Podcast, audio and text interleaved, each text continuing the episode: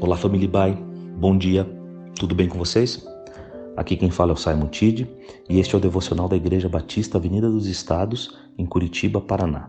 Hoje é sexta-feira, dia 29 de janeiro de 2021. Nessa semana, o tema das nossas meditações tem sido Usando as palavras em favor de dias melhores.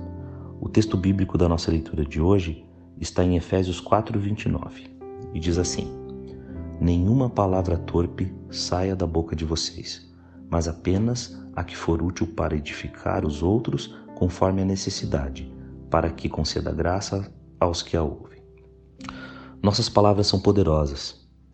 Não que elas tenham algum poder mágico ou sobrenatural. Não é nesse sentido. No texto que lemos, o apóstolo Paulo nos ensina que nossas palavras têm o poder de edificar as pessoas e conferir graça a elas. Nossas palavras têm o poder de abençoar as pessoas. Se colocarmos em uma frase o que estudamos nessa semana, seria mais ou menos assim: Nossas palavras têm o poder de impactar as pessoas e a qualidade dos ambientes nos quais transitamos e vivemos. A Bíblia nos recomenda de forma recorrente a usar as palavras de uma maneira intencionalmente positiva, com o objetivo de edificar as pessoas. Por exemplo, Podemos elogiar as pessoas pelas coisas boas e bonitas que elas realizam. Podemos dizer algo para encorajar as pessoas a superarem seus receios e dificuldades. Podemos compartilhar uma palavra de ânimo, uma palavra de perdão, uma palavra de compreensão e desta forma ajudar alguém a superar algum fracasso pessoal. Por outro lado, podemos também compartilhar uma palavra honesta e franca, aconselhando as pessoas a reverem alguma atitude equivocada.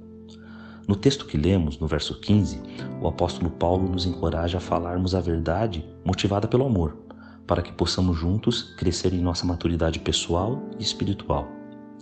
Queridos, palavras não são só palavras. Elas são meios de comunicarmos uns aos outros a graça da salvação. A graça da salvação que nós mesmos temos experimentado por meio de Cristo, visando deste modo a edificação do que há de melhor no outro e a edificação dos ambientes que frequentamos.